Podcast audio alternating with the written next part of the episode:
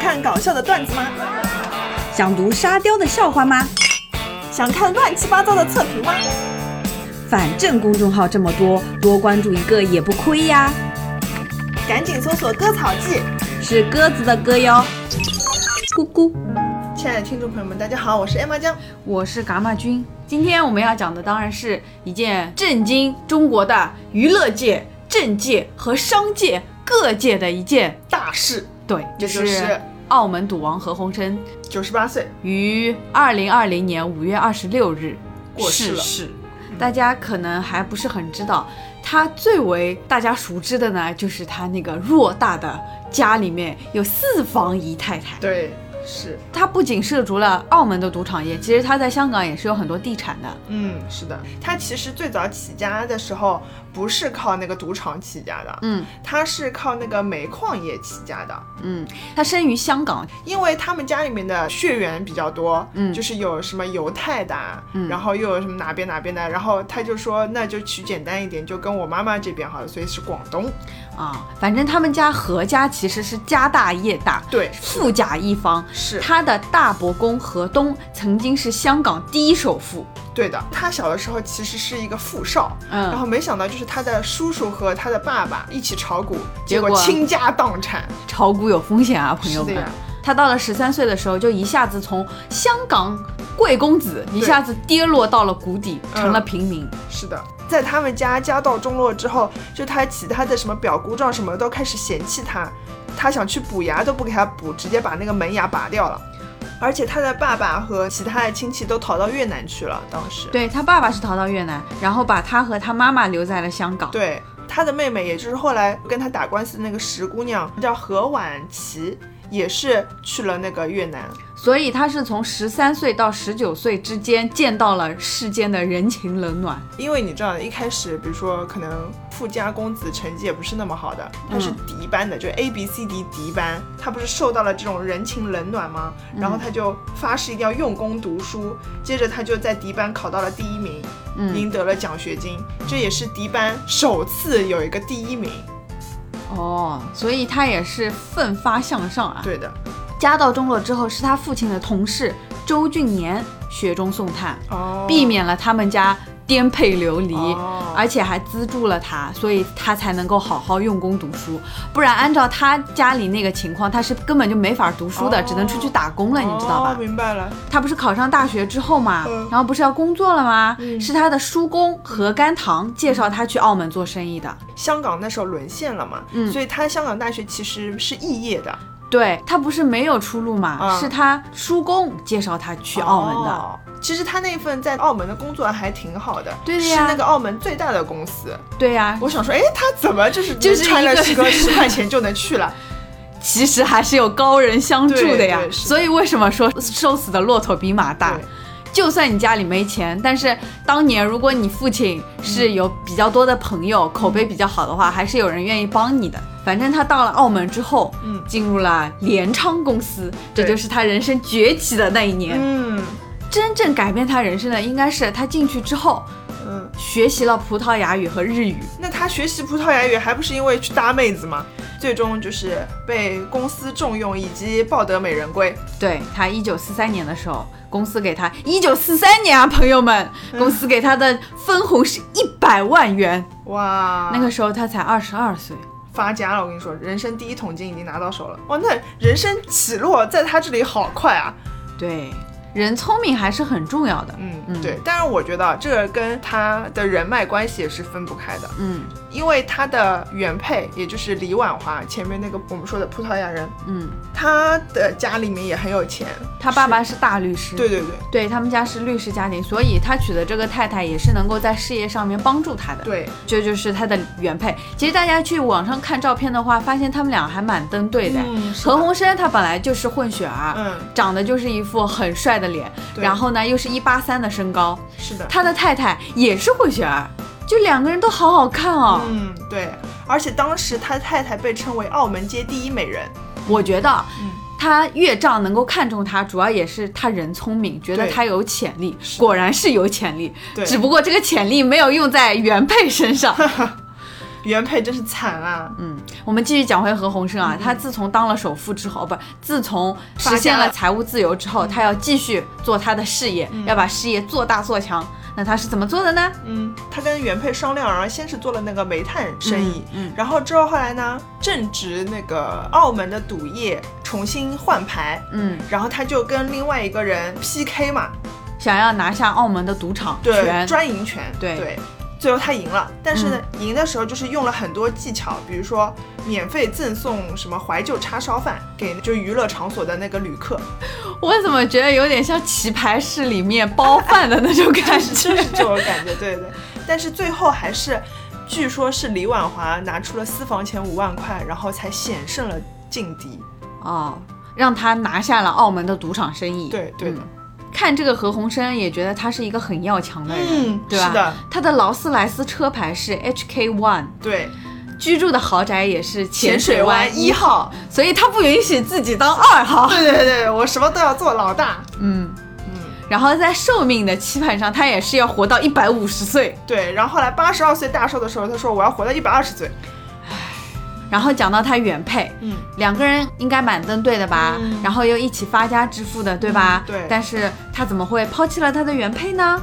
有很多个原因，首先是他老婆那个时候就身体不好，身体不好，对，常年就是卧病在床，是得了有很多种说法，有一种说是他得了不治之症，嗯就是当时何鸿燊也是到处求医问药，但是都没有治好的办法。嗯然后还有一个说法是说他得了结肠炎，反正也是要人细心照顾的。反正就是大病吧，对一直好不了的那种。对的，对的。何鸿燊一开始还是对他很照顾的，但是嗯后来他就开始越来越少，越来越少。久病床前无孝子 啊！对对对。然后他老婆一开始还以为是可能他去忙事业了什么，嗯后来才得知他是跟人家去跳舞了。舞伴就是就是他现在的二太。对，叫蓝琼英。嗯，然后当时好像何鸿燊娶二太太的时候，是不是还说了一句名冲洗言？冲洗，就是我不是花心，我是为了帮你冲洗，就是跟原配这样说。哦，其次是因为当时就是澳门还没解放嘛，嗯然后所以他们还可以沿用那个大清利率，嗯就是说其实是可以那个多娶几个老婆的。嗯，然后他就说我家大业大，对不可能一辈子做和尚，渣男。 虽然他家大业大，但他还是渣男。反意思就是说我事业很大啊，我一定要有一个女的把持家事。嗯，所以他对这个二房其实还可以吧，还教还蛮他好怎么做生意，对对不对？而且他二房当时跟他在一起注册的时候，嗯只有十四岁，有点养成系那种感觉。后面有带他去读书啊，读经商的那些，出席各种大场面的时候，也都带他出去的。我觉得这也影响到了他二房的几个孩子，都非常有出息。都很会做生意。对对对，好，然后我们接下来讲这个三房。对，三房又是怎么来的呢？据说三房呢是李婉华，也就是大房的护工。所以他只是个护工，二房是个舞娘，对三房是个护工。对，嗯四好房也是个舞娘。嗯，好，先说三房。啊，有一种说法是李婉华为了平衡她在家里的地位，嗯所以才安排护工对成为了何鸿燊的三太。哦，好吧，反正何鸿燊也没抵过，还是把三太给娶了进门。对，但是这个三太是受宠时间最短的。真的啊？对的，这个三太就是何超莲的妈妈，嗯嗯嗯，那何超莲又是谁呢？何超莲就是和吴克群的前女友窦骁的窦骁对现女友。对好，然后我们再讲四太，嗯那四太又是怎么来的呢？那肯定就是三太不受宠了之 后，对。然后就有了四太。四太也是在跳舞的时候一见钟情。四太跟何鸿燊在一起的时候，何鸿燊已经六十几岁了。哇哦！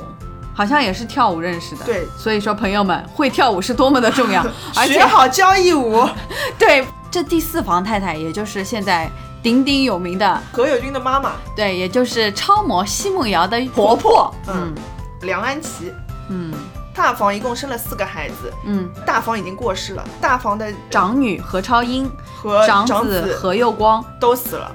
我们先说长子，其实他何佑光一开始是被那个何鸿燊非常非常倚重重视的，嗯，对是要对当太子的对人对，就选，是要继承家业的。嗯而且当时他被派到葡萄牙去学习，就是嗯那边的经商的事情。那时候何佑光已经结婚，并且有一个女儿了。嗯他跟何鸿燊，嗯吃完饭之后两家人就散了嘛。嗯那何佑光就开着车和妻小一起回家的路上出了车祸，女儿活着，夫妻两个就死掉了。哇，当时那个男的才只有三十三岁，天哪！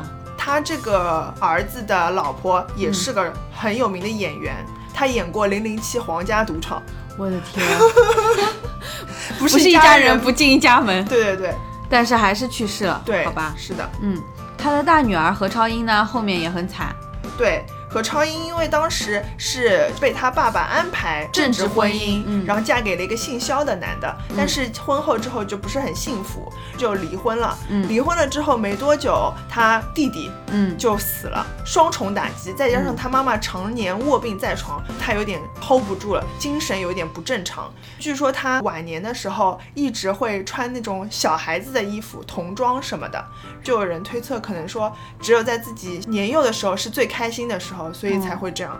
好惨。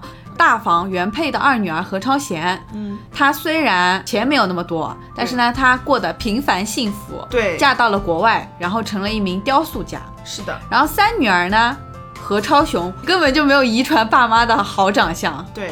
但是何超雄他还在今年一月份的时候还有去看望过何鸿燊，大房里面唯一一个还记跟得父亲有联系的，对对对，何超贤在几年前曾经跟他爸打过官司，为了要把李婉华，也就是他妈妈的一个小别墅抢回来。嗯我要插一句啊，嗯就这件事情，我觉得四太还是很聪明的，他帮助了这个何超贤去把这个房子弄回来的。帮原配把房子弄回来对，我觉得他们可能私下就签好协议了，就是说遗产你就不要争了。啊。所以就是我们现在看到的这个赌场的股权啊什么的，跟大房就一点关系都没有了，哦，都是二三四房的事情。其实大房估计也不是很想趟这趟浑水。对，然后我们再说一下那个何佑光的女儿，当时在那个车祸里面有唯一幸存的那个女孩子，嗯然后她现在是成为了一个珠宝设计师，嗯，应该是远居国外了。过得蛮好的。嗯，讲到这个，她有四房太太嘛，其实还有一个五姨太。对对对对对，我觉得五姨太是所有太太当中下场最好的一个。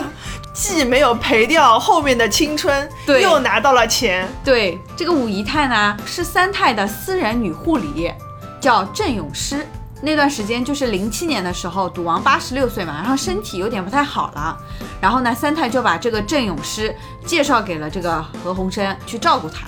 那你想，一个风烛残年的男富豪，再加上一个年轻又贴心温柔的一个女私人护理，嗯，长期接触下来会发生什么呢？爱日有久爱生情。对，而且好像当时何鸿燊非常喜欢她，女助理就一直跟着他。何鸿燊给了她上亿的家产，哇，给她买别墅，好啊赚啊又买了物业送给她，还有各种名牌珠宝和包包可以。了而且这一切都是瞒着二三四二三四房的，直到这个女护理有一天穿上了名牌的衣服，嗯，三太才发现了这个事情，哦知道吧？哦然后在二三四嗯的重重干预下面，才终于趁着何鸿燊病重的时候，嗯把武太给踢出了家门。六六六但是、嗯这个时候，武太手上已经握着上亿的资产被了。瓜分了呀。这个武姨太被赶出去了之后，身价暴增，转头就嫁给了自己的初恋，是不是很完美的结哦局？哇， 这等好事。好，好，我们再来说说二太。嗯，二太呢，曾经因为一直和何鸿燊出席各种场所，所以被称为武皇和武后。二太家里有几个小孩呢？五个吧，好像是何超雄、何超凤、何超霞、何超仪和何猷龙。何超琼我们就不多介绍了，她现在的身家可是比何鸿燊还要厉害了。反正也是一个商界女强人。对她曾经跟许晋亨有过一段婚姻，嗯，商界女强人靠自己就可以了，对对的不用靠男人。是的，而且据说何超琼本身喜欢的是杨受成的儿子，他爸何鸿燊硬要他跟许晋亨在一起。也是政治联姻。，对，所以你看政治联姻没有好下场的。就是，何超琼有个妹妹叫何超仪，嗯，她是专走演员路线的，她演过那个《维多利亚港》，不知道，反正就是讲恐怖故事的。人家有钱啊，啊自带资源啊，他还出过唱片。最搞笑的是，有一次何超仪发片的时候，何鸿燊冷不丁的在公众场合就来了一句说：“音乐界真是卧虎藏龙，就像我女儿 Josie，就是何超仪。”然后说今年夏天就要出新唱片啦，赌王怒砸四百一十万就是帮他宣传。何超仪的老公，你猜是谁？谁呀、陈子聪、冯德伦、吴彦祖、陈子聪，他们是三基友。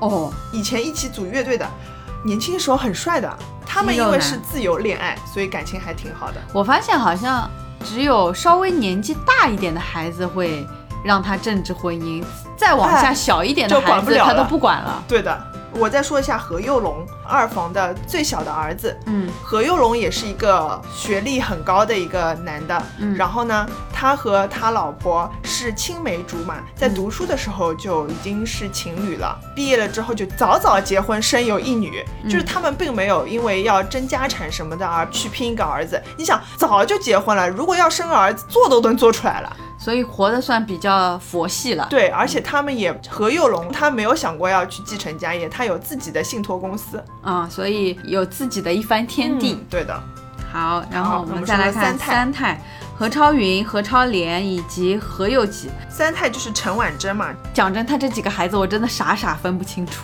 真的吗？我觉得长得都差不多。哎，我觉得何超莲其实跟年轻时候的何超琼长得挺像的。何超莲嘛，就是跟娱乐圈两个那个呀。而哎，且何超莲跟何猷琪他们是龙凤胎，做的吧，怪不得从孩子的数量就能看出来。你看，三房生的最少，只生了三个，嗯其他两房生的都五个，嗯，就受宠的比较少呀，三房还有一个女儿来，何超云。不太熟啊。